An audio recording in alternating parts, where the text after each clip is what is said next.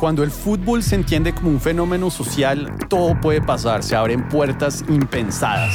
Ese partido que antes se entendía solamente desde lo deportivo, trasciende la cancha, el estadio, para convertirse en un reflejo de la vida misma y de las sociedades del planeta. Es por esta razón que los invito a escuchar el podcast de Pinceladas de Fútbol, donde vamos a pensar el fútbol como una metáfora de la vida, con mucho por enseñarnos.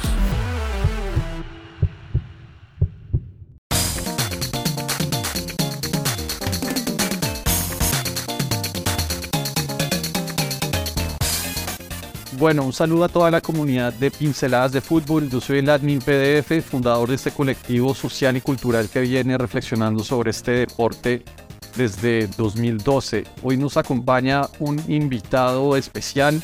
Él es Alejandro Villanueva Bustos, magíster en Sociología de la Universidad Nacional de Colombia, docente e investigador en esta universidad, ganador en el 2013 de la convocatoria de estímulos del Ministerio de Cultura de Colombia con el proyecto mi segunda piel, memoria visual de los hinchas de fútbol capitalinos y creador de la Cátedra de Estudios Sociales del Fútbol en la Universidad Pedagógica Nacional en 2011. Bienvenidísimo, Alejandro. Bueno, un placer. Espero se encuentren muy bien. No, pues eh, para mí es un honor tenerlo acá. Yo creo que eh, hablar de barrismo es importante tener diferentes perspectivas, ¿no? Yo creo que si desde las ciencias sociales los investigadores nos pueden dar algunas luces sobre este fenómeno con tantas luces y tantas sombras, realmente creo que puede ser muy enriquecedor y pues le agradezco mucho que nos eh, enriquezca con su conocimiento, ya que pues veo que usted ha venido estudiando este fenómeno desde, desde muchísimo tiempo y sobre todo que estamos viviendo unos tiempos muy convulsos en donde en Colombia estamos viendo como el resurgimiento de patrones de, de violencia un poco cada vez más, más eh, complejos. Entonces, mm. para iniciar un poco esta charla, yo le haría un poco la pregunta que de hecho le, le hice a un colega suyo, a Germán Gómez, en un episodio pasado. ¿Para qué estudiar las barras bravas? Bueno, lo que pasa es que el fenómeno de las barras está asociado a un fenómeno más amplio, que es el fenómeno del deporte. Y el deporte, pues, constituye unas prácticas simbólicas al interior de las sociedades, sin las consecuencias que da la guerra. O sea, yo me voy a una guerra, entonces vamos a experimentar una cantidad de bajas y una cantidad de daños enormes.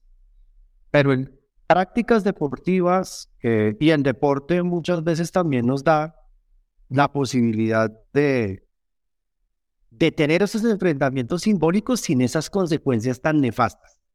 Así haya uno que otro altercado por temas de barras y algunas prácticas eh, violentas de socialización. Recuerdo acá un autor que a mí me gustó mucho, fue uno de los primeros libros que yo leí, de José Garriga Zucal, que se llamó Haciendo amigos a las piñas. Entonces, el análisis sociológico y antropológico de José Garriga era muy bonito porque decía, ¿cómo es que socializa la gente en una barra de fútbol en Argentina? Y hay unas prácticas violentas, simbólicas, verbales y obviamente físicas, pero que tienen unos códigos. Y esos códigos están establecidos en los puños. Algo muy similar también a esas prácticas simbólicas de ciertos grupos urbanos juveniles después de la década de los 60 en Inglaterra. Los cabezas rapada, los root boy, los punk, etcétera, donde hay prácticas un poco rudas, pero no dejan de ser eso, ¿no? El fin de semana justamente estaba yo en un concierto de, de punk en la primero de mayo de un grupo chileno que se llama Ediondo y dos manes se botaron de un segundo piso y cayeron encima del pogo y lejos de que los recibieran a patadas y a golpes, los alzaron, los exaltaron y siguió el pogo, siguió el ritual. Entonces, digamos, las barras están inmersas en estas prácticas culturales simbólicas que tienen un fuerte poder identitario a nivel global, a nivel nacional y a nivel regional. Y en estos momentos ya estamos trascendiendo una serie de procesos muy interesantes en los cuales eh, me he atrevido a plantear que eh, la música, la murga las letras de las canciones, los murales, eh, que hacen las barras en Colombia se conviertan en un patrimonio cultural inmaterial. Mm, interesante. ¿Por qué? Pues porque, claro, esto, digamos, es de los hallazgos de las dos tesis que, que he trabajado. Eh, en mi doctorado también trabajé una, una, una, una idea relacionada con, con cuál fue el rol del deporte en los diálogos de paz entre las FARC y el gobierno Santos, y específicamente el rol del fútbol. Ese fue el tema de mi tesis doctoral, me alejé un poquito del tema del barrismo. Como ahorita en mi segundo doctorado estoy abordando algo mucho más alejado del mundo de las barras, que es cómo se han formado los profesores de educación física en el siglo XXI. Listo. Para respondernos muchas cosas. Pero entonces, claro, Claro, ahí entonces le pido disculpas porque creo que macheteé su perfil. No, no tenía aquí en mi hoja no. actualizada el doctorado, pero felicitarlo por, por eso. Y yo creo que para redondear un poco esa pregunta que le hice, porque yo creo que este podcast lo escucha gente que puede que apruebe a las barras bravas, pero también hay gente que estoy segura mm. está harta de las barras bravas. Pues, entonces, por, con esa pregunta que usted me dio, yo percibí que usted nos da a entender que hay toda una serie de elementos sociales, eh, culturales, antropológicos, sociológicos, que están ahí para ser estudiados. Sí. Entonces, perfecto. ¿Ustedes de cuándo claro, empezó a interesarse con, con, por el tema de las barras? Eh, ¿Desde cuándo yo, digamos, siempre he sido muy futbolero, jugué fútbol, edufísico frustrado, por eso estudié sociales, eh, pero siempre estuve en equipos de fútbol. Entonces, digamos que como titula el, el texto de Omar Rincón, eh, eh, se vive como se juega. el deporte del fútbol ha formado parte de mi vida integralmente, no en el alto rendimiento, sino en el mundo de la calle. Pero realmente en forma de arranco a conocer el tema, mmm, en el 2005 eh, me conozco con Alirio Amaya en la pedagógica haciendo una especialización en pedagogía. Y Alirio era el coordinador del programa Goles en Paz. Entonces, a partir de ahí, yo estaba trabajando en unos temas de salidas pedagógicas experienciales. Y entonces, un día en una clase, Alirio pregunta: Bueno, ¿y qué hacemos con este fenómeno que yo estoy trabajando? Yo le decía: ¿Pero por qué no hacemos unas salidas de campo? Unas salidas experienciales para que esta gente salga de su zona de comodidad, que es el estadio, la ciudad, las fronteras invisibles, los lugares, los puentes, los parques, las avenidas, y nos vamos lejos a desfogar toda esta cosa tan dura que es ser ciudadano en estos tiempos distópicos. Y comenzamos por ahí. Entonces fue una amistad con Alirio que ha durado desde el año 2005 hasta hoy, con Alirio Amaya, eh, persona que ha trabajado mucho el, el, fenómeno, lo hemos trabajado juntos. Yo no he trabajado realmente solo nunca este fenómeno siempre ha sido en compañía de grandes amigos. Nelson Rodríguez Melendro, David Kitian, Germán Gómez Eslava, como que formamos un parche eh, dedicados al tema y a gozarnos el tema y a vivir el tema. Digamos, yo no creo, nunca, nunca he creído en sujetos que hacen grandes obras solos. Eh, yo no, no, no creo en eso. Como pedagogo, no creo que hay que meterle al tema del trabajo colaborativo y desde, para responder concretamente a la pregunta, desde el año 2005 a, hasta hoy, y seguramente un tiempo más, seguiremos metiéndole el diente pues a todo esto, que va desde la identificación del problema, el desarrollo del problema, etcétera, política pública. ¿Cuál fue ese primer momento? O sea, en 2005 usted empieza a estudiar ese fenómeno. ¿Cuál fue quizás ese primer momento en donde usted dijo, caramba, aquí hay realmente un tema de estudio como para el cual dedicarse casi que a tiempo completo. ¿Cuál fue ese momento en donde usted ya como que trascendió esa cultura? Ese momento fue los hechos, fueron los hechos del partido entre América y Santa Fe en mayo del 2005. Yo fui al estadio ese día, eh, pues porque Alirio me dijo, acompáñeme y mira el fenómeno. Tal vez le importe, tal vez no le interese. Y ese día eh, hubo, estaban las tensiones por todo lado. Eh, se presenta la muerte de un hincha del América. Eh, es esa foto emblemática del diario El Tiempo donde en la tribuna sur, la Guardia Albirroja se golpea a alguien, ese alguien se bota del segundo al primer piso. Fue en ese momento donde yo dije, caramba, aquí hay mucho que entender, mucho que explorar, mucho que pensar y, y mucho en qué trabajar. Desde lo pedagógico, desde el análisis sociológico, desde ahí. Más allá de la típica, la fácil, ¿no? Más policía y, más cámaras y más patrullas eh, de represión, más smart. Esa es la fácil. Claro. Eh, ¿Usted cree, supongo que por estudiarlas, seguramente, y me atrevería casi que a responder por usted, pero usted cree en el potencial transformador positivo de las barras? Que ahí hay algo positivo, que ahí puede haber un, gran potencial transformador en la sociedad de una ciudad. Pero yo sé que hay mucha gente que es escéptica, precisamente la gente que pide más mano dura, que pide más autoridad, que pide más... Usted de todo lo que ha estudiado, ¿qué ejemplos positivos nos puede dar a los oyentes del barrismo como vector de cambio positivo, de vector de cambio transformacional en los jóvenes? Porque oh, yo sé que los hay y precisamente apelo como a, la orientación que pueda dar. Bueno, no muchos, muchos. Comencemos por uno, y es el interés que ha suscitado el tema en la academia. Cuando nosotros comenzamos a, pensar este tema, eh, pues en el mundo académico, en el mundo de, los congresos de sociología, de antropología, etcétera, hablar de temas de fútbol era, o de temas de barras era como, como difícil. Incluso recibimos muchas veces David Titián, el mismo Germán, Germán Gómez, eh, recibimos burlas, porque nos llevábamos estos temas a congresos académicos y dijeron, no, pero ustedes trabajen cosas serias, sociología de la religión, sociología de lo económico, filosofía sociológica, pero eso de fútbol y, de barras, sean serios, estos son los desadaptados, los mismos académicos diciéndonos eso hace 20 años. ¿Esto a qué nos llevó? Que en el trabajo que hemos podido ver en la construcción de estados del arte. Yo he trabajado en dos estados del arte muy grandes. Uno se da cuenta que en los últimos 10 años el interés de la gente a nivel de pregrado y posgrado por estudiar este fenómeno desde todas las disciplinas del conocimiento ha sido enorme.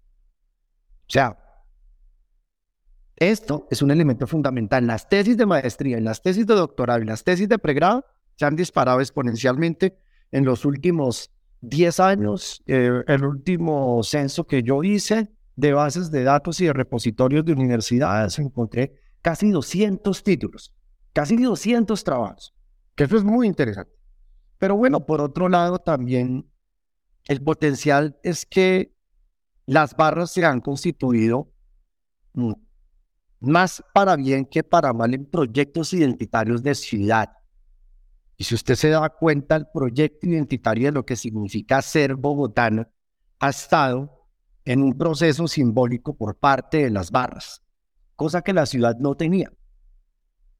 ¿Por qué? Porque esta es una ciudad Colombia pequeña, Colombia chiquita, construida por migrantes. Entonces yo sí soy muy de Antioquia, muy del Tolima, muy de Boyacá, pero pues Bogotá solamente para trabajar y solamente para vivir y solamente para desarrollarme, pero yo me siento de otro lado. Y las barras desde el discurso y desde las prácticas simbólicas han cambiado ese imaginario de una manera que es objeto de estudio. Y tercero, ejemplos concretos. También han presentado muchos ejemplos de convivencia. El ejemplo del recibimiento de barras de otros países eh, con amistad en el país. Eh, el recibimiento que le hace la barra del Santa Fe a la barra del Pereira con fritanga, y con ajiaco santafereño eh, cuando vienen en lugar de recibirlo con piedra y cuchillo. Y la respuesta de los pereiranos con sancocho a la barra en Santa Fe, allá en la llegada, el rompón la entrada Pereira, donde lo reciben con asado y sancocho. Qué cosa más interesante, qué cosa más bella. Eh, pues obviamente también las barras han encontrado un potencial político muy interesante que hoy muchas tendencias políticas o fuerzas políticas activas del país estén pensando en echarse al bolsillo a los colectivos barristas del país es por algo. Por ejemplo, últimamente que ha sido tan criticada la barra del Nacional Los del Sur, eh, por situaciones de orden público, etcétera. Pero la realidad es que esa barra tiene cinco empresas.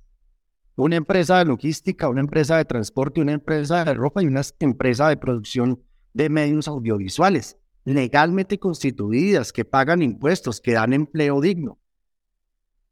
Entonces, por ejemplo, las acciones que hacen los integrantes de las barras en Bogotá, por ejemplo, la festividad del Baby Comando, una barra brava celebrando el Día del Niño, con regalos, comida, fiesta.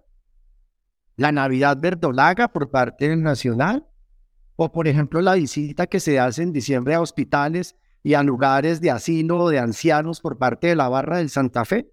Ahí hay una construcción de otro país, porque también somos de momentos. Claro, yo no voy aquí a decirles, ay, no, las barras son ángeles, son, mejor dicho, los estudiantes de un colegio de monjas, ¿no? Hay unas crisis en sus liderazgos, hay unas problemáticas que tienen que abordar. Pero, por ejemplo, cuando se les plantea el tema del consumo de estupefacientes, la pregunta que yo hago es que también se consumen estupefacientes en universidades públicas y privadas del país. Y en el Estéreo Picnic, y en el Rock al Parque, y en el Chipopan Parque también. Entonces no es una cosa muy concreta y específica de las barras por ser las barras o de los futboleros por ser los futboleros. Y la otra, que es muy importante, esto lo trabajó Nelson Rodríguez Menendro en su tesis de maestría en la Universidad Nacional de Sociología, y el título del capítulo se llama Del aparente pacifismo de antaño, que es bellísimo. Y él muestra cómo en la década de los 80 teníamos tremendos conflictos en el Estadio El Campín asociado y no existían las barras bravas. Por ejemplo, en el 82, en el segundo piso de la tribuna oriental, los hinchas de Millonarios pelearon con los hinchas de Santa Fe y en el segundo piso se vendían mazorcas. Y lo que hicieron fue vaciar los asaderos con carbones hirviendo y con las mazorcas del segundo al primer piso para quemar a los hinchas de Santa Fe. Uy, no. O las vejigas que se armaban también en el Palacio de Colesterol. Entonces, eh, si vamos a hablar de violencia, demos una lectura mucho más amplia, mucho más transversal, mucho más estructural y no simplemente que los barristas hicieron o deshicieron. Listo. Pues ya entonces lo logras Ahí, ahí, le, ahí le doy las gracias porque precisamente la idea es que nos amplíe ese espectro y que no todo sea pues oscuridades y, y, estigmas, pues porque precisamente las barras también tienen sus, sus luces. Me quedé pensando, yo ahorita estaba en Pereira y varios hinchas del Pereira me, me, repitieron un poco eso, del, del, tema de Santa Fe, de dónde surge esa, esa hermandad entre, entre Barras Bravas de Santa Fe y Pereira, y de pronto qué otros hermanazgos o hermanamientos hay entre barras así en el país que usted tenga presente.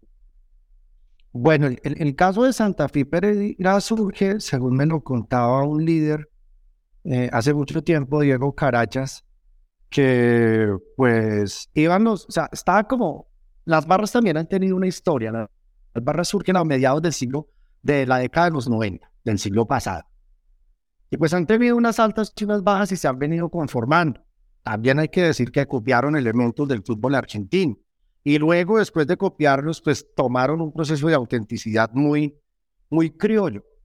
Eh, pero realmente surge hace unos 12 o 15 años más o menos, donde iban los buses de Santa Fe a un partido de Pereira y efectivamente la barra del Pereira Nuevo Sur tuvo la idea de recibirlos y como siempre estaban recibiendo en alguna época a piedras y a palos a los hinchas visitantes o a las barras visitantes, pues evidentemente los recibieron y cuando se bajaron de los buses, los señores del Pereira les enviaron unos mensajeros, unos emisarios diciéndoles que, que se relajaran, que no iba a haber problema y nos invitaron a un asado.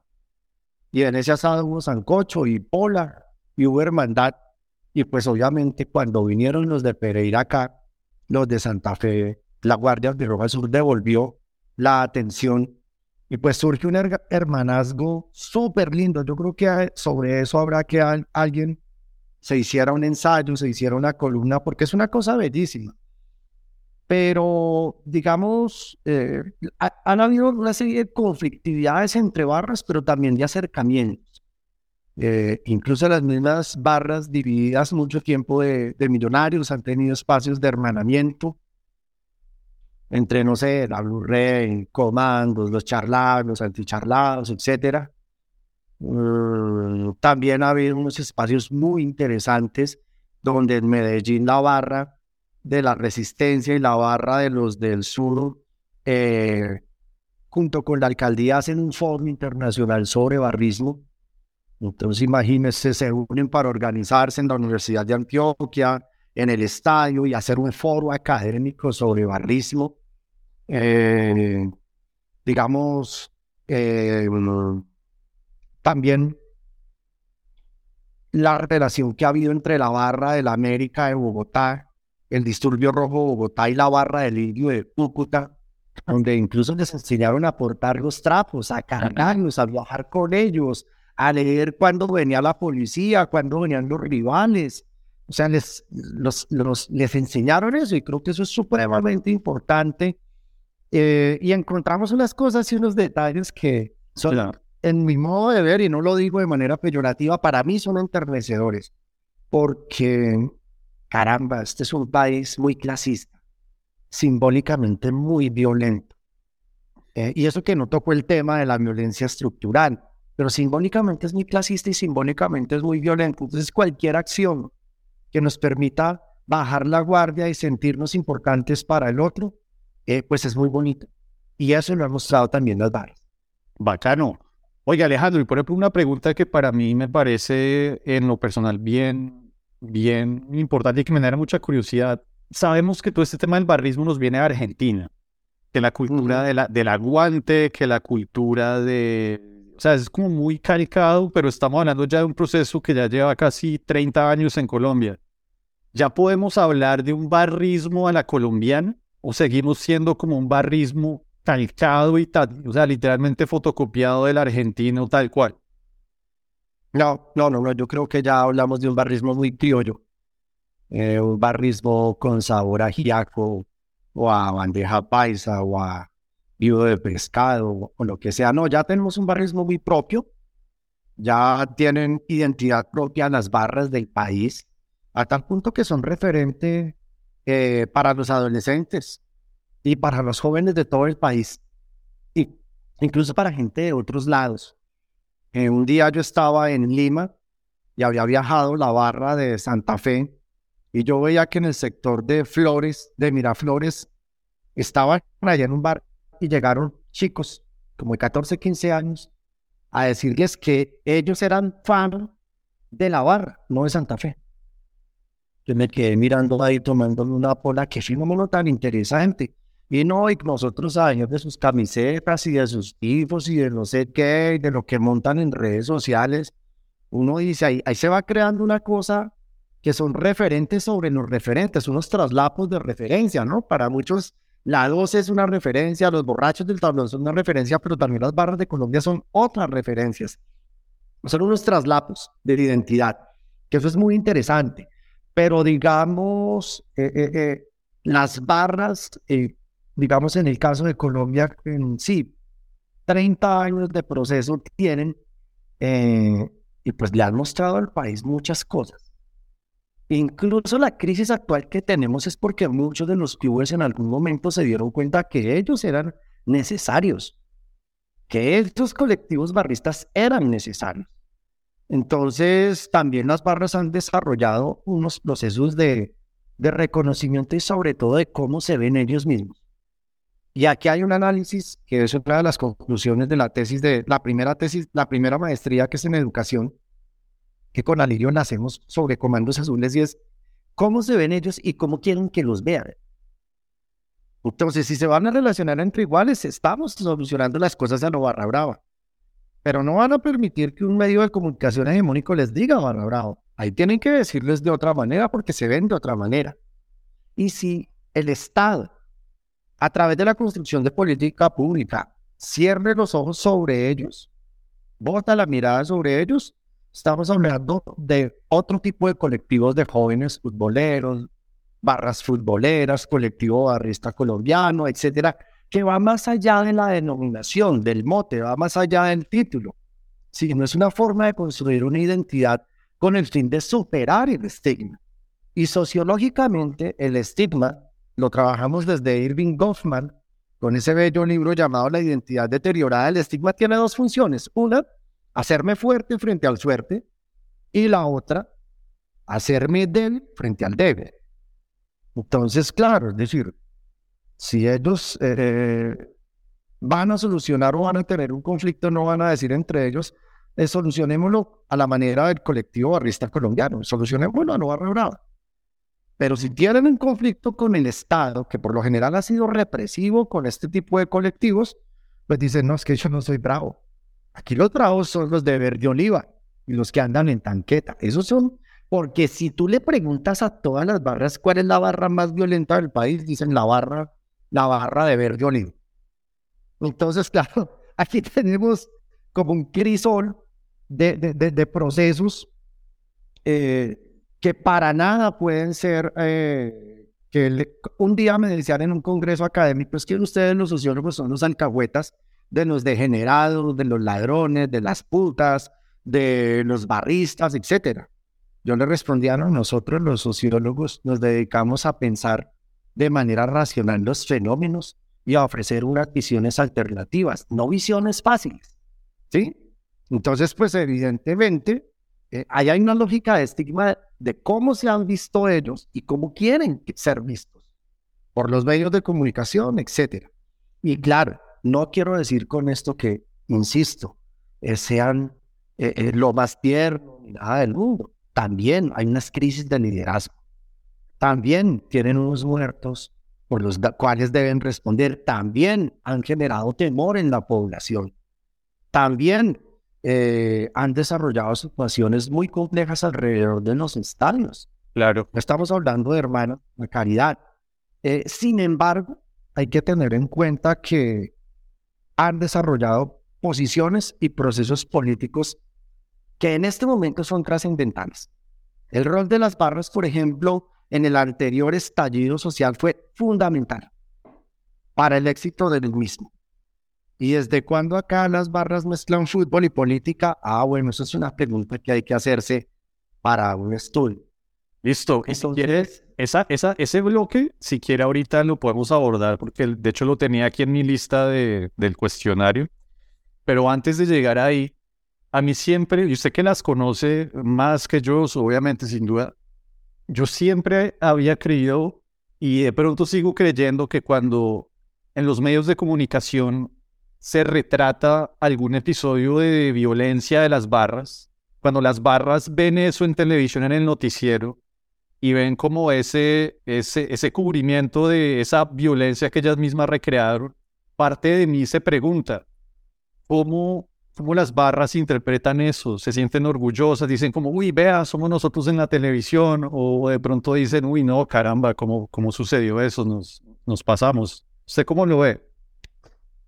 No sé, yo, yo lo, lo que he visto con la gente de las barras es que estos colectivos que cuando arrancaron eran la mayoría, el 99% gente joven, es decir, menores de 28 años y que hoy muchos líderes están atravesando los 40 años. Y es ahí donde yo planteo, hay una crisis de liderazgo porque usted siendo viejo, ¿cómo habla de jóvenes? Que, hay una pregunta trascendental que nos cae generacionalmente a nosotros. Eh, algunos nos podemos escudar en la academia, pero es decir, ejercer liderazgos cuando tienes 40 y 45 años de muchachos entre los 14 y los 28 años, tienen las complejidades.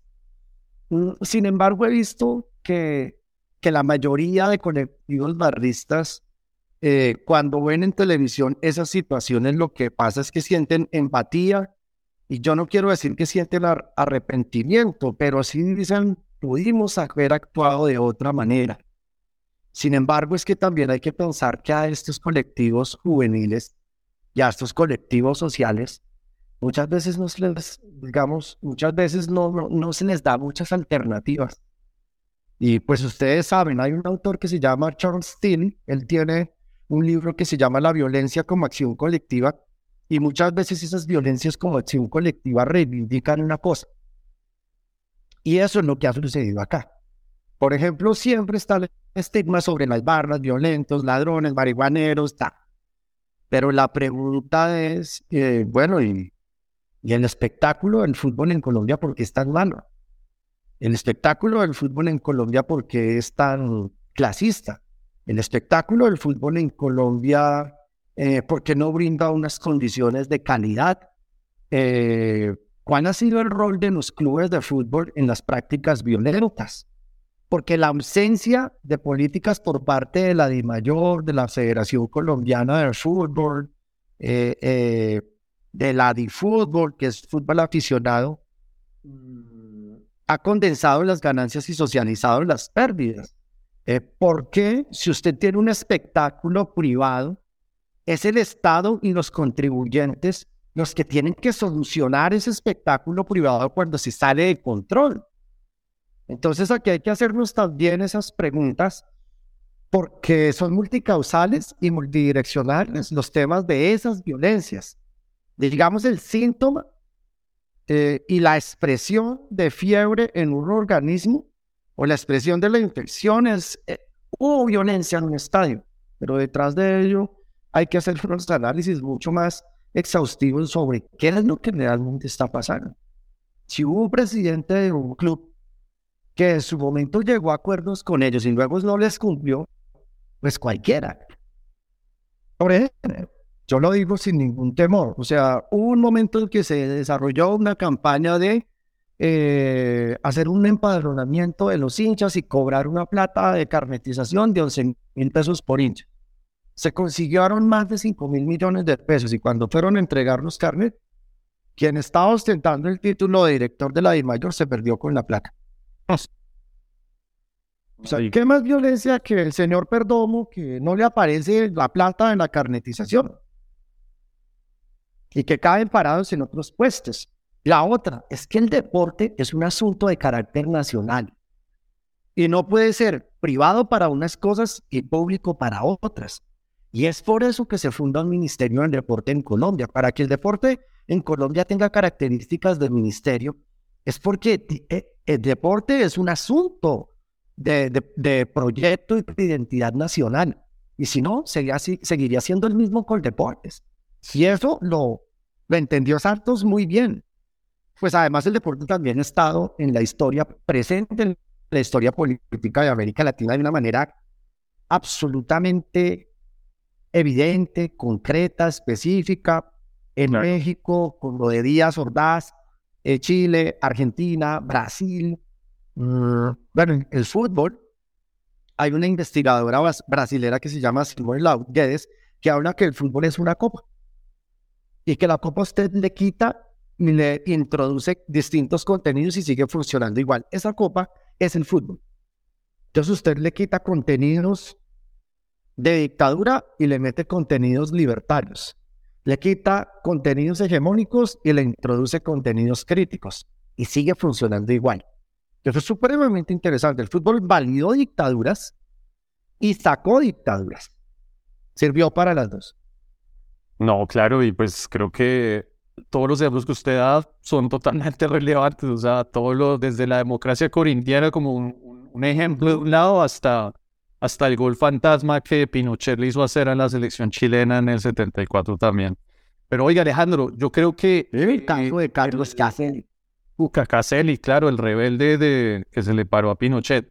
Pero oiga, Alejandro, en el tema de, de, fútbol uno ve cómo ha habido un auge femenino. O sea, hoy en día las, el fútbol femenino ha tenido un auge tremendo. Un auge que de hecho muchos pensadores del fútbol se atreven a imaginarse que dentro de 50 años puede que haya una cierta horizontalidad, que el fútbol femenino sea de una relativa igual importancia al fútbol masculino. En el barrismo, en el mundo de las barras bravas, yo desde mi ignorancia creo percibir una participación, o sea, de cada vez más mujeres. ¿Es esto cierto? Y de ser cierto, ¿qué dinámicas están introduciendo las mujeres en el barrismo? ¿Lo están feminizando o sigue siendo una práctica más masculina? ¿Cómo, cómo lo ve usted? Bueno.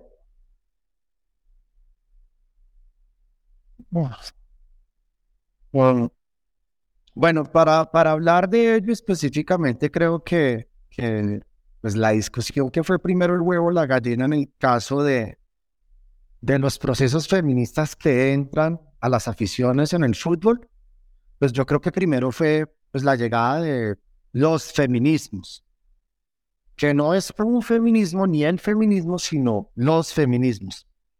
y pues porque no es lo mismo un feminismo afro-brasilero eh, de campesinas o de pescadoras que un feminismo de la élite o un feminismo urbano en la ciudad de Bogotá.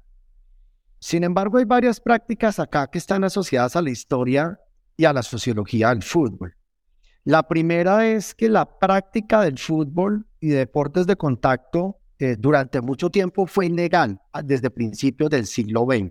Tanto en Brasil como en Colombia, antes de la creación del Instituto Nacional de Educación Física y Gimnasia en 1936 en Colombia, que fue un proyecto modernizador. Antes existían leyes que decían que las mujeres no podían practicar deportes de contacto ni actividad física porque se les dañaba la matriz, eh, no podían tener hijos, perdían la feminidad, se enfermaban, etc. Y era ilegal que practicaran deportes. Claro, llega, la llegada de los discursos feministas, pues estos discursos feministas también se instauraron en, en la práctica de las barras que evidentemente nace con unas masculinidades, pero también con unas formas de machismo patriarcal. Y lo que podemos ver es que en respuesta a ello han surgido colectivos de barras feministas. Por ejemplo, el caso del colectivo barrista fútbol, de Miriam Ordóñez, en Millonarios, aquí en Bogotá. Es un colectivo súper interesante para... Mm, hace unos cuatro o cinco años yo hice un artículo para Claxo se llama Cuadernos de Mundial y puse el caso de fútbol como una forma de expresión eh, del fútbol feminista en la ciudad de Bogotá. Pero también hemos visto cómo han crecido colectivos o parches de mujeres barristas feministas en Cali, en Medellín, eh, en Bogotá, cómo hay unos traslapos entre los parches antifascistas, también con otro parcero escribimos un texto que se llamaba Antifascista y Futbolero, que está en la, en la revista lúdica pedagógica de la Universidad Pedagógica Nacional, donde se da, ya se pueden construir como unos puntos de entrada a qué es lo que ha pasado con estos colectivos. Porque ¿qué veíamos antes? La mujer era el accesorio y el objeto o la cosa de muchos líderes baristas que por lo general estaba cosificada y dominada dentro de la barra. Ya hoy tenemos una respuesta simbólica muy importante de muchos colectivos eh, de barras, de mujeres feministas, donde más allá de compartir la rivalidad o la afinidad de equipos, también comparten esas violencias recibidas por el fútbol y por las otras barras masculinas de fútbol. Y comparten unas solidaridades muy interesantes de reconocimiento y sobre todo de protección. Pero definitivamente si hay un tema fértil para empezar a trabajar investigaciones de maestría y doctorado sería ese. Creo que ya hay algunos que están desarrollando eso. Pero, por ejemplo, puntualmente, eh, ¿en qué se diferencian de los colectivos de las barras dadas masculinas? ¿Son menos dadas a la violencia? ¿De pronto son más dadas a proteger la vida? Eh, ¿Cómo podría de pronto...? Son más dadas al aguante, son más dadas, por ejemplo, a proteger a la mujer barrista o a la mujer futbolera, venga de donde venga primero por su condición de mujer y por su condición de persona atropellada por un sistema patriarcal futbolero, por unas masculinidades construidas así. Entonces hay unas lógicas de reconocimiento, unas lógicas de aguante, unas lógicas de protección y sobre todo unas lógicas organizativas, unas lógicas eh, de desarrollo, unas lógicas políticas muy críticas frente al fútbol. Y esto sí que ha sido interesante, porque también hemos visto, por ejemplo, en el caso del Corinthians, eh, conocí el caso de una barra de travestidos, como dicen ellos, de chicas trans que son hinchas del Corinthians. Entonces hay una construcción de otras feminidades y de otros feminismos absolutamente interesantes. Eso está muy revolucionario porque esa era mi siguiente pregunta. ¿Usted cree que en un futuro moderadamente a mediano o largo plazo quizás haya una, una barra brava homosexual o una barra brava que, que pueda declararse eh, abiertamente sin problemas? Seguro, seguro. Pues digamos el tema del barrismo siempre ha compartido unas prácticas, bueno, no siempre.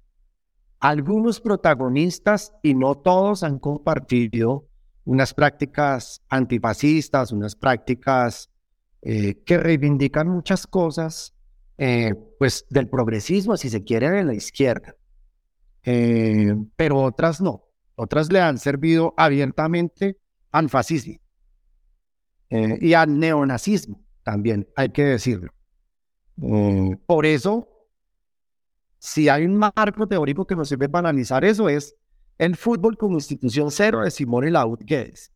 Sin embargo, ya hay colectivos barristas o de barras o de ultras en España del Rayo Vallecano, del San Pauli, mm, del equipo de Brujas Bélgica, de Corinthians. Eh, pero, por ejemplo, yo creo que estamos también muy cerca de ver una barra diversa o de sexualidad diversa en el país. Bien, pues veremos. Y ya ahora sí, retomando un poco el tema de la, el lado político de, de las barras, hay un partido en Italia que ya no se está dando porque precisamente uno de los equipos, el Livorno, ahorita está en la cuarta división italiana, tuvo una, debacle muy, muy rotunda. Pero cuando el equipo de Antonio Gramsci.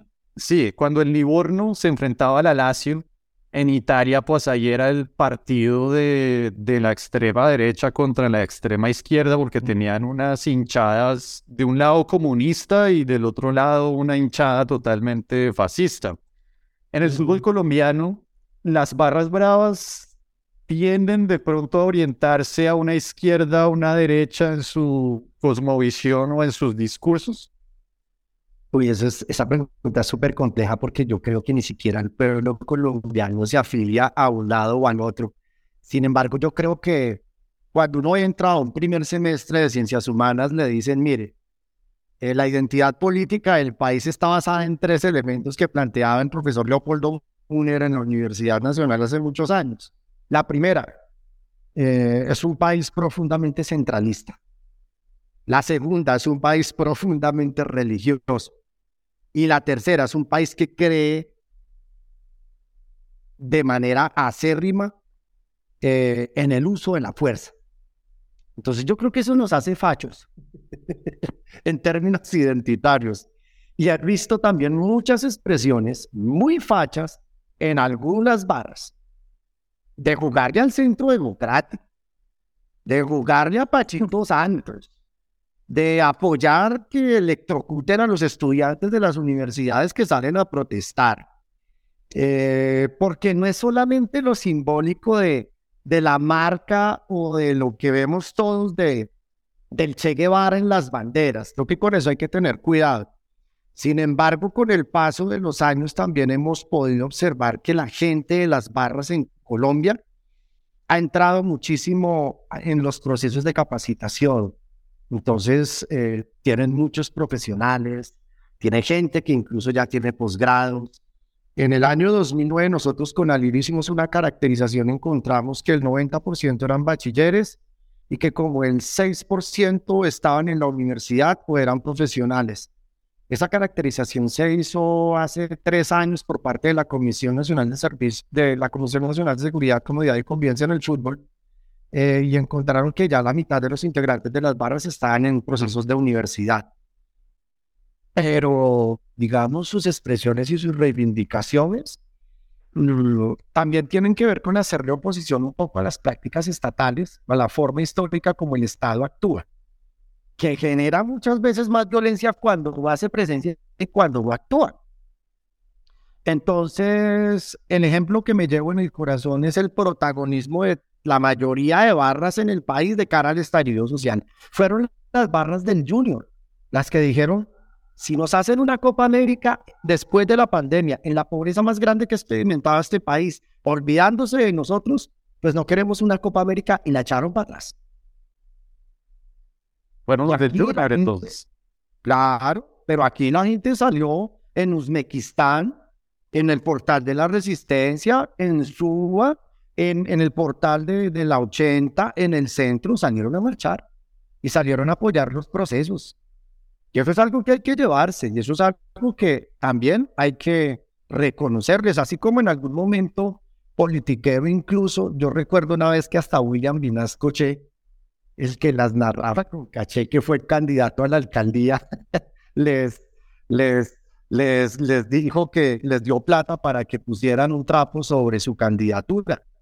Obviamente no comieron vuelto, pero pues también la barra en Santa Fe en algún momento le hizo publicidad a Nicolás Petro y los comandos azules han tenido candidatos al Consejo de Bogotá y el Holocausto pues ha tenido representantes a la Asamblea Departamental y hoy tienen y han tenido senadores.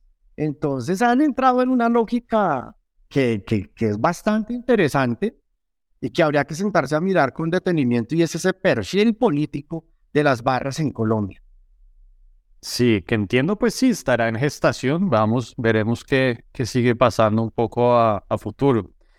Alejandro, y ya pasando otro bloque, yo quiero ya como que usted, no sé, nos dé un poco su sentir de la situación actual, porque yo creo que sí estamos viviendo un, un tiempo, una época peculiar, como de una agudización, eh, o sea, una acumulación ya de, de episodios que se están reproduciendo con cada vez más frecuencia cuando sucedió lo del hincha del Tolima que se metió a, pegarle a, Cataño, pues eso fue gravísimo y uno ya decía, bueno, listo, este fue quizás el, el, episodio del año, pero después lo de los hinchas de Once Caldas, más la polémica de, de los del sur. ¿Y qué está sucediendo? ¿Qué está sucediendo en, en, el 2023 en Colombia?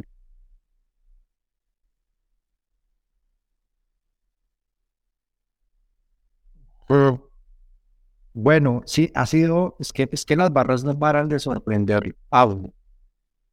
Está lo de Catán, luego viene el tema de Millonarios y el bus de los del Medellín aquí en Bogotá, luego vino el tema de Nacional, eh, la pelea ahí en la cancha y tal, y luego vino el problema de los Caldas que invadió también la cancha. Eh, digamos, yo creo mi hipótesis puede estar errada y aquí recibiré todo el palo que me quieran dar. Yo sí siento que hay unos, unas, una crisis fuerte en los liderazgos en las barras. Y que los líderes hoy por hoy ah, tienen más historia, pero pues yo no sé si les están copiando. Además porque el número ha crecido enormemente enormemente. El número de barristas en Colombia hoy pasa de los 120 mil, 140 mil. Es muchísimo, sumándolas todas, todos los colectivos, todos los parches y tal. Entonces creo que hay unas crisis de liderazgo. Creo que al interior de las barras también esas crisis de liderazgo han derivado en otras ramificaciones, como por ejemplo los guerriados. Es decir, los mismos líderes de barras nos han dicho a nosotros eso, en, seminarios académicos, en medios de comunicación, en espacios de debate, en el control político a la política pública del barrismo social, etcétera. Dicen, mire, los guerriados se les salieron de control a los mismos líderes. O sea, nosotros como líderes no tenemos el control de unos chicos que se montan en un camión y van y se dan machete con todo el mundo y, y cometen todo tipo de embarradas a nombre de la barra y los líderes pues no tienen nada que ver con ellos. Y pues son muchos los muertos, muchos. Mire usted que de eso hasta salió un documental, el de la fortaleza, que es bellísimo, pero paradójicamente nosotros con unos compañeros de la Universidad Nacional hicimos un libro que se llamó Guerreros del Camino, el aguante por la hinchada y por el fútbol, donde hacemos una pequeña etnografía de Bogotá a Ibagué con el tema de, estos chicos que se suben en un camión. Nos subimos en un camión con ellos también a hacer etnografía y, a ver qué pasa. Entonces creo que hay unas crisis en el liderazgo. Lo otro es que muchas barras han entendido que también en el marco de la política pública y en el marco de las oportunidades que han abierto muchos gobiernos locales, pues se han dedicado también al desarrollo de proyectos. Incluso Goles en Paz 2.0 es una mesa donde están contratados distintos líderes de barras de Bogotá, de Santa Fe, de Millonarios, de la América, de la barra de Nacional acá, en Bogotá, en tal. Pero resulta que también en otras alcaldías y en otras gobernaciones han venido compitiendo las barras por los proyectos. Y mire usted que entonces eh, la burocracia los convirtió en unos sujetos que tienen pugnacidades no como lo hacían en antaño, sino ahora desde los proyectos, las alcaldías locales, los proyectos de la gobernación, etc. Entonces, pues ahí, ahí tenemos un, cruce de cables grande con el fenómeno. Eh, también hay que decirlo, miren, muchas de estas situaciones tienen que ver con los cierres de fronteras. ¿Así? ¿Ah, y en Colombia las fronteras deben estar abiertas para el hincha visitante. Eso ha generado unas tensiones enormes. Y la otra, yo sí creo que es muy importante que en los puestos de mando unificados se escuche lo que están diciendo las barras para que se eviten problemas. Es, por ejemplo, si la policía toma un mal operativo y conduce mal el bus de Medellín por un lugar donde se ha dicho previamente, por favor no lo metan por ahí porque le van a caer piedras, ¿por qué lo hacen? Sí, es decir, creo que también necesitamos escucharnos. Sin embargo, yo como, como sociólogo, como pedagogo, eh, creo en la premisa del diálogo eterno. Pese, a pesar de los pesares, creo que hay que seguir dialogando. Pase lo que pase, hay que seguir dialogando. Y entonces ahí, que no ahí lo cojo porque precisamente cuando el avispero está así de, como con esta energía como tan, tan cargada, es cuando más surge el discurso de la mano dura, de esta, la única solución de esta joda es mano dura o más policía, más de estas cosas. ¿De qué le diría a todo ese segmento de políticos, de hinchas colombianos que, que dicen como no, es que esta vaina ya se salió de, de control, necesitamos es mano dura de autoridad? ¿Usted qué les diría a todas esas personas? No, definitivamente, miren, la mano dura y la autoridad nos ha llevado a 60 años de conflicto armado. O sea, hay que tener cuidado con eso. Mano dura, mano dura, mano dura. Nosotros los colombianos necesitamos sentarnos a dialogar. Necesitamos, como dicen los psicólogos, agenciar nuestros traumas. Nosotros necesitamos perdonar a los demás y perdonarnos nosotros mismos. Agenciar nuestras frustraciones sentarnos a dialogar y que dialogar no sea yo dialogo y usted se calla. No, está bien recibir críticas. Definitivamente yo no creo ni en la mano dura, ni en mayor SMAT, ni en nada de eso. Yo sí creo que debe haber diálogo. Yo también le pido a las barras que tengan una posición autocrítica de lo que está sucediendo con las crisis de liderazgo y los relevos generacionales. Pero también le pido a las autoridades que hagan un examen eh, eh, eh, autocrítico y, los procedimientos muchas veces no son los que ellos dicen. le pido a los medios de comunicación que mermen la violencia mediática. Usted no puede decir en una editorial como un periodista reconocido que a la gente de las barras hay que cazarlos, hay que bombardearlos, hay que encanarlos, hay que darles plomo, hay que darles electricidad como lo hemos escuchado con esos linchamientos mediáticos. Y no podemos deshumanizar a las barras. O sea, ellos son seres humanos y seguramente cometen errores como los cometen los otros actores del fútbol. Pero creo que frente a ello podemos construir un mejor país. Además, yo les digo una cosa, el fútbol se reagenda cada ocho días. El fútbol da la oportunidad de volver a nacer cada ocho días. Yo les digo una cosa, Colombia es un referente en términos de política pública sobre convivencia enorme. Y ser referente también nos lleva a estos procesos. Siempre nos ponen el ejemplo de Inglaterra. Ay, la señora Margaret Thatcher acabó a, a, los hooligans. Mentira. ¿Qué hicieron? Si quieren acabar los hooligans, ah, bueno, que los equipos colombianos cada uno monte su propio estadio. Ah, pero eso sí no se puede porque con los impuestos de los colombianos tenemos los estadios como tacitas de plata para que los clubes y la Di Mayor paguen cifras insignificantes por el alquiler de los mismos. Monten su propio estadio, monten su propia logística, monten su propia seguridad, monten su propio espectáculo. Y no en la plata de los contribuyentes y de la seguridad de las ciudades que se patrocine un espectáculo privado. Entonces, ¿qué hicieron en Inglaterra? Los clubes tienen sus propios estadios, tienen sus propios procesos, tienen sus propios procesos logísticos.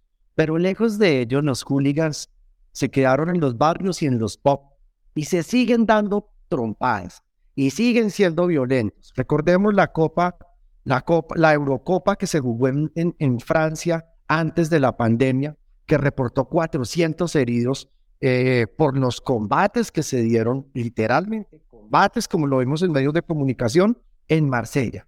Entonces los europeos son mejores porque ellos sí son civilizados y nosotros todavía seguimos siendo antropófagos, seguimos siendo idólatras e incestuosos. Yo no creo en eso.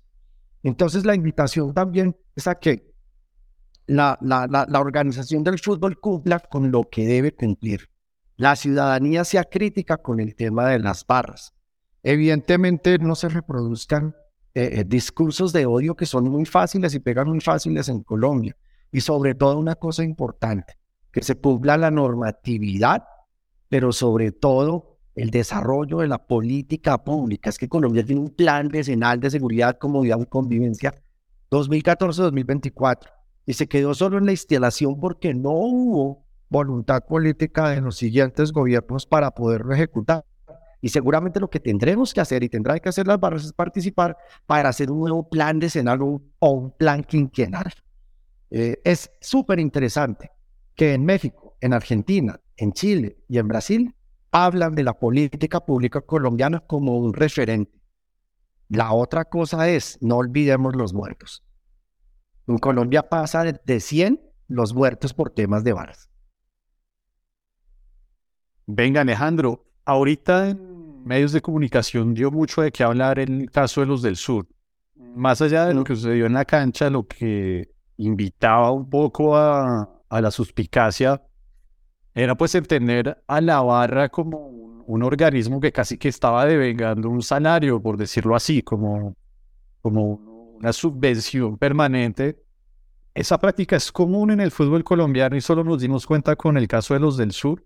Y esto plantea que de pronto hay, barristas que de pronto se, se, se, imaginan a futuro viviendo de esto, como, como ser barrista profesional en donde el club le paga a uno un sueldo.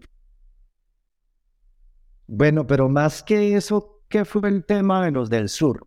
El tema de los del sur es que ellos tienen una empresa, yo les hablaba que tenían cuatro o cinco empresas. Una de confecciones, una de producción audiovisual, una de transportes y una de logística. Y pues ellos vendían unos servicios como empresa logística, legalmente constituida. Que pues aparte de eso, aman el Club Atlético Nacional, es otra cosa. Digamos, ahí hay que verlo de manera objetiva. ¿Por qué? Porque hay una normatividad que dice que la policía vaya desapareciendo del espectáculo, no porque le quieran quitar autoridad, sino porque lo que decía el alcalde Daniel Quintero de Medellín, que independientemente que nos caiga bien o mal, tenía toda la razón. Decía, ¿usted cree, le parece justo yo para un clásico dejar insegura la ciudad de Medellín por concentrar toda la policía en un estadio? Entonces ahí había unos procesos que ya venía la otra, es que la gente de la barra, de los del sur, tienen contratos de prestación de servicios con la alcaldía y uno pregunta, ¿y es que acaso yo por ser aficionado al fútbol, entonces no puedo ser un profesional como abogado, administrador o licenciado que preste unos, que venda unos servicios de una prestación de servicios a un ente público?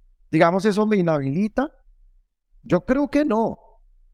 Lo que sucede es que el fondo de esto, ¿cuál ha sido? Y es que hay toda una intencionalidad de la DIMAYOR y de la Federación de Fútbol en que el fútbol se civilice y únicamente haya una forma de verlo. Y es sentado como si fuera un espectáculo de golf. Y resulta que no. Las barras también resisten desde adentro, las barras nos ponen a pensar, las barras tienen otros procesos y, evidentemente aman ver el fútbol saltando. Yo me escuchaba un periodista que decía, pero es que ellos nunca ven fútbol porque siempre están de para atrás saltando. Sí, eso es otra forma de verlo. O sea, Eduardo Galeano decía, ¿cuál es la alegría del frustrado en la vida cotidiana que va al estadio? Soltar la mierda que tiene. O sea, yo al estadio voy a soltar lo mal amante que soy, el desempleado que soy, el frustrado que soy, el, empleado sumiso que soy, la mierda que me he comido en la semana, voy y la boto toda al estadio el fin de semana. Y luego vuelvo con esa válvula de escape a vivir los horrores de la cotidianidad. Sí. Oiga, Alejandro, ya llegando al bloque final, yo quiero pues agradecerle el tiempo que nos, que nos confirió. Yo este podcast, yo también lo, lo estoy impulsando porque estoy seguro que entre los oyentes eh, hay estudiantes de ciencias sociales, lo que sea, desde ciencia política, filosofía, sociología, antropología. Y a través de los invitados que yo a veces suelo traer, eh, quiero que, que nos cuenten, pensando en estos futuros investigadores del fútbol en Colombia, de pronto, ¿cómo dieron con algún texto importante? En su caso, Alejandro, la maestría que usted saca en, ah, en 2020, eh, que me parece un tema, un tema súper interesante. Eh, prácticas sociales y apropiaciones identitarias de territorios urbanos por parte de los integrantes de las Barras Bravas en Bogotá. Estudio de caso de la localidad de Bosa. Pensando en estos futuros investigadores, ¿usted cómo dio con este tema y si pudiera de pronto resumir brevemente qué hallazgos tuvo y cómo fue ese proceso de desarrollar su maestría? Bueno, bueno, en este caso es una maestría en sociología en la Universidad Nacional. Eh, bueno, yo tengo un conflicto con la Universidad Nacional de Colombia porque todo el parche que tú has entrevistado son de la universidad. Y yo había estado en la universidad en el 96 y por bajo rendimiento académico me tuve que ir. Eh, y siempre había quedado la espina, pues pucha, yo no, a mí me quedó grande esa universidad, no, nunca pude. Yo ya había hecho mi maestría, ya había hecho investigaciones sobre el fútbol, la revista colombiana de sociología ya había publicado un texto. Entonces me presenté y cuando me presento, pues me dicen, bueno, pero ¿cuál es su marco teórico? Y yo tuve una profesora muy querida que se llamó, que se llama Nubia Janet Ruiz Ruiz y ella es demógrafa. Y entonces conocí a un autor francés que se llama Henri Lefebvre, que tiene un texto bellísimo que se llama El Derecho a la Ciudad. Y entonces él habla en ese texto que hay personas eh, que no se adaptan, a las cuales se les va negando el derecho a la ciudad. Y yo entendí que utilizando este marco, esta, esta referencia biográfica, podría analizar lo que estaba sucediendo en Bosa, con que se le venía negando a la gente de las barras su derecho en la ciudad. Porque las barras no solamente son el estadio, son una fuerza local, son una fuerza barrial son una fuerza estética y tienen un derecho a la ciudad. Entonces lo que hice fue trabajar, imagínense, uno entra a trabajar una tesis y uno es un, loco. Y yo dije, no, pues análisis comparativo de tres localidades. Y mi directora de tesis me dijo, ¿usted es bobo qué? Coja una localidad que ya es de por sí grandísima, tiene casi un millón de habitantes, que es Bosa, y trabaje. Y no sabía que era la localidad más grande.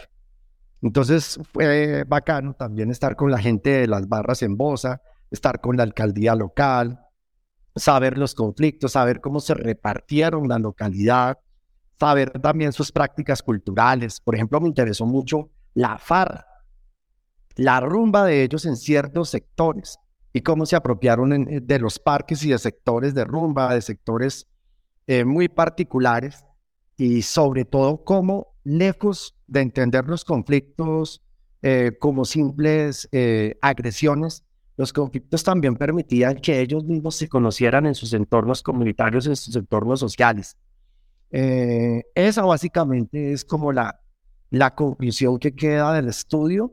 Y posteriormente yo conseguí o tuve la suerte de presentarme una convocatoria en la Universidad Nacional, pues para seguir haciendo el proceso de trabajo de campo, recibimos financiación de, de, la Universidad Nacional en convenio con la Universidad de Cundinamarca y encontré en una de las conclusiones que la gente de la localidad de Bosa de las Barras salía a la autopista sur a montarse en los camiones para ir a acompañar a sus equipos Santa Fe o Millonarios, o Nacional, o América.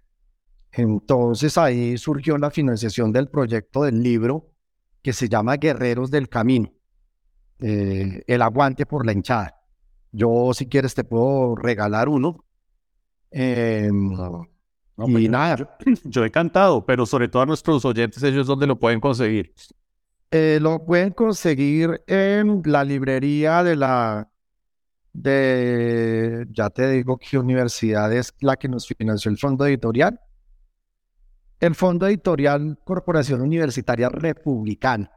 Ahí lo pueden conseguir. Se llama Guerreros del Camino. Entonces, si ustedes, ustedes vieron la película, y es que se hizo al mismo tiempo, la película La, la Fortaleza. Esa película es, o sea, yo creo que esa película es como de los tesoros más guardados que, que hay en Colombia. Yo quiero, eh, me decía el, el, director de esa película un día que yo le pasé el libro y que encontraron en el libro y tal, me decía, qué bacano, mientras yo estaba hablando en lenguaje audiovisual, ustedes estaban hablando en lenguaje sociológico y etnográfico de un mismo fenómeno. Entonces se hicieron los dos productos al mismo tiempo y no nos conocíamos entre sí pero si la pueden conseguir Guerreros del Camino. Es más, creo que está en PDF en, en Academia, en la red social, en, la, en, el repositorio Academia, está en, en formato digital. Y si no, pues me avisan y yo se los paso y yo pues te regalo un libro también. Vale, Alejandro, pues no se diga más. Muchísimas gracias por, por este espacio que estoy seguro habrá enriquecido tanto al escéptico como al defensor de las barras y sobre todo pues a los futuros investigadores. En serio, muchísimas gracias. No, un abrazo y qué pena que en otras oportunidades no nos hemos podido ver. Yo sigo trabajando con población vulnerable, yo trabajo con ciudadano habitante de calle en el IDIPRON. Entonces, pues, eh, eh, digamos, con los más vulnerables entre los vulnerables, entonces, bueno, ya les compartiré una investigación sobre cómo se habita calle y las nuevas violencias de los jóvenes en el marco de la pospandemia en la calle de Bogotá. Perfecto.